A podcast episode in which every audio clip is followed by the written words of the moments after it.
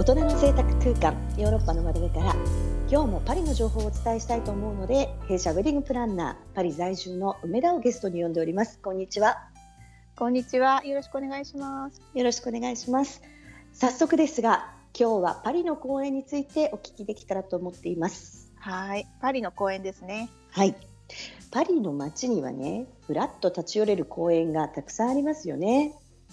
はい春には色とりどりの花が咲き誇って、で、お昼時にはサンドイッチを食べる人ですとか、まあ、芝生に寝転んで本を読んだりおしゃべりしたり、で夕方になると今度学校へ行った子どもたちの遊び場になったり。ともう本当パリの人たちの日常生活には公園って欠かせないんですよね。うん。実際にねパリの人たちを真似て公園に行ってみたいなと思っている人には、はい、どのあたりの公園がおすすめですか、はいそうですね。まずはジュエルリー公園ですかね。あの、はい、パリの中心地にありまして、でルーブル美術館に隣接するパリで最も古い公園なんですね。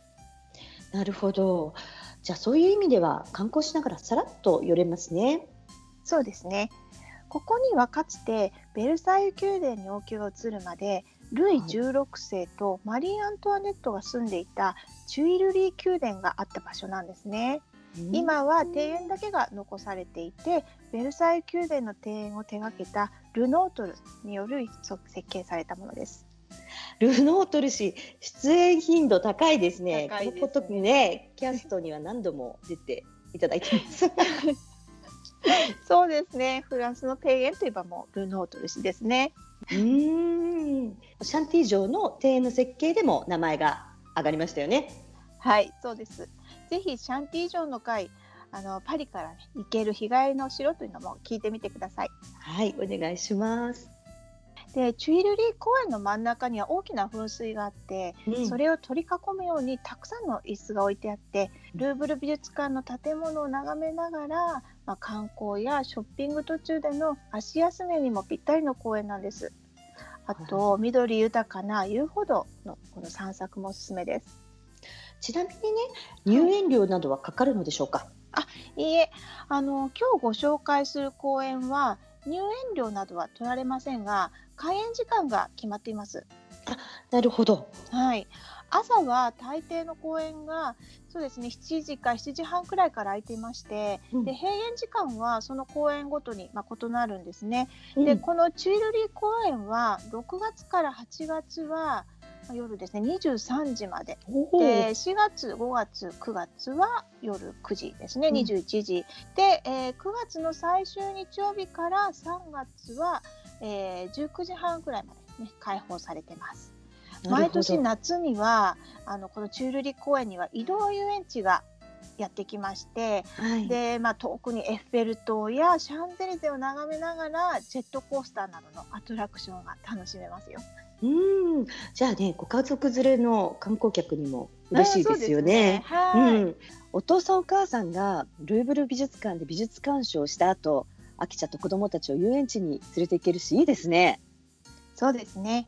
で、続いて観光地としては、うん、そんなに知られていない公園かもしれませんが、まあね、私たちのこのウェディング撮影では大変人気のある公園、リュクサンブル公園をご紹介します。はい。場所はセーヌ川左岸ですよね。あのロックで合ってますでしょうか？はい。で敷地内にリュクサンブール宮殿というのがあって、はい、まさにヨーロッパの城という外観が、うん、ウェディングフォトにはねぴったりなんです。うん、そういう意味ではね実際にパリ郊外やロワールまで足を伸ばさずとも、うん、お城を背景に写真を残せるということで特に世界中のカップルに人気の公園ですよね。そうなんです。春から夏にかけては公園の花壇にお花が咲き乱れてさらにフォトジェニックなんですね。うんうんうん、で遠くの方なんですがちょっとエッフェル塔も見えて、でパリにいることを改めてね感じさせてくれます。で公園内のね椅子ここもね常に争奪戦で 本当パリ市民にね大人気の公園です。並木道もあそこフォトジェニックじゃないですか？そうなんですよ。もう秋はね、枯葉はね、毎日と本当にロマンチックなんですね。はい、はい。こちらの閉園時間はほぼ日没の1時間くらい前というイメージでしょうか。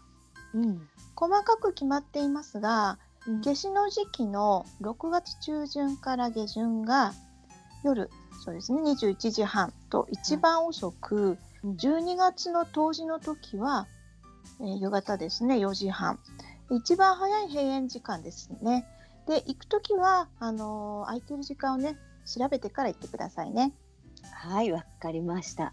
では最後の講演をお願いします。はい最後にご紹介するのは妄想公園です凱旋門や日本大使館の近くで高級住宅地の中にある公園です高級ホテルが並ぶ8区ですね。そうですね夕方ですね学校帰りの子どもたちがね遊んでいる姿を多く見かけるんですが、砂遊びをしている子どもさえもちょっとね高級感のあるねお洋服を着てますねなるほど。ゆうこさんがパリで一番好きな公園でしたよね。モンソー公園って。はいよく覚えてますね覚えてますそうなんです。あの公園の規模的にはさっきの2つにはねかなわないんですが、こちらの公園で一番目を引くのが大きな楕円型の池を取り囲むようにずらーっと並んでいる古代ローマ遺跡を彷彿とさせる石柱なんですね。うんうん。あそこモンソー公園ってバラが有名ですよね。はい、そうなんです。この池を取り囲むように季節のお花がいろいろ咲いているんですけれども、はい。特に5月下旬から6月にかけて満開になるバラとであの柳の木とあとその石柱がもう本当にロマンチックで思わずまたシャッターをね切ってしまいます。うんうん。あと画家のモネの作品にもモンソー公園って出てきませんでしたっけ？はいあの印象派のクロード・モネは妄想公園を舞台とした作品をいくつも残しています。うん。こちらは凱旋門も近いし、シャンゼリゼ通りもね近いので、うんショッピングの後に立ち寄るのもいいかもしれませんね。はい。夏は22時まで、冬でも20時まで空いています。日没が遅いので、あの遅くまであの空いているんですが、日が落ちるとですね、公園はちょっと人目がなくなるので、明るい時間帯にあのぜひあの行ってみてください。それぞれね公園に特徴があるので、公園巡りも楽しいと思いますよ。そうですね。それだけでもなんか楽しめそうですよね。はい。うん。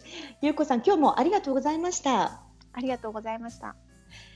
今日ご紹介した内容はブログやインスタグラムなどで詳細の情報やお写真を公開しております。ぜひそちらもチェックしてください。それでは次回もお楽しみにお元気でお過ごしください。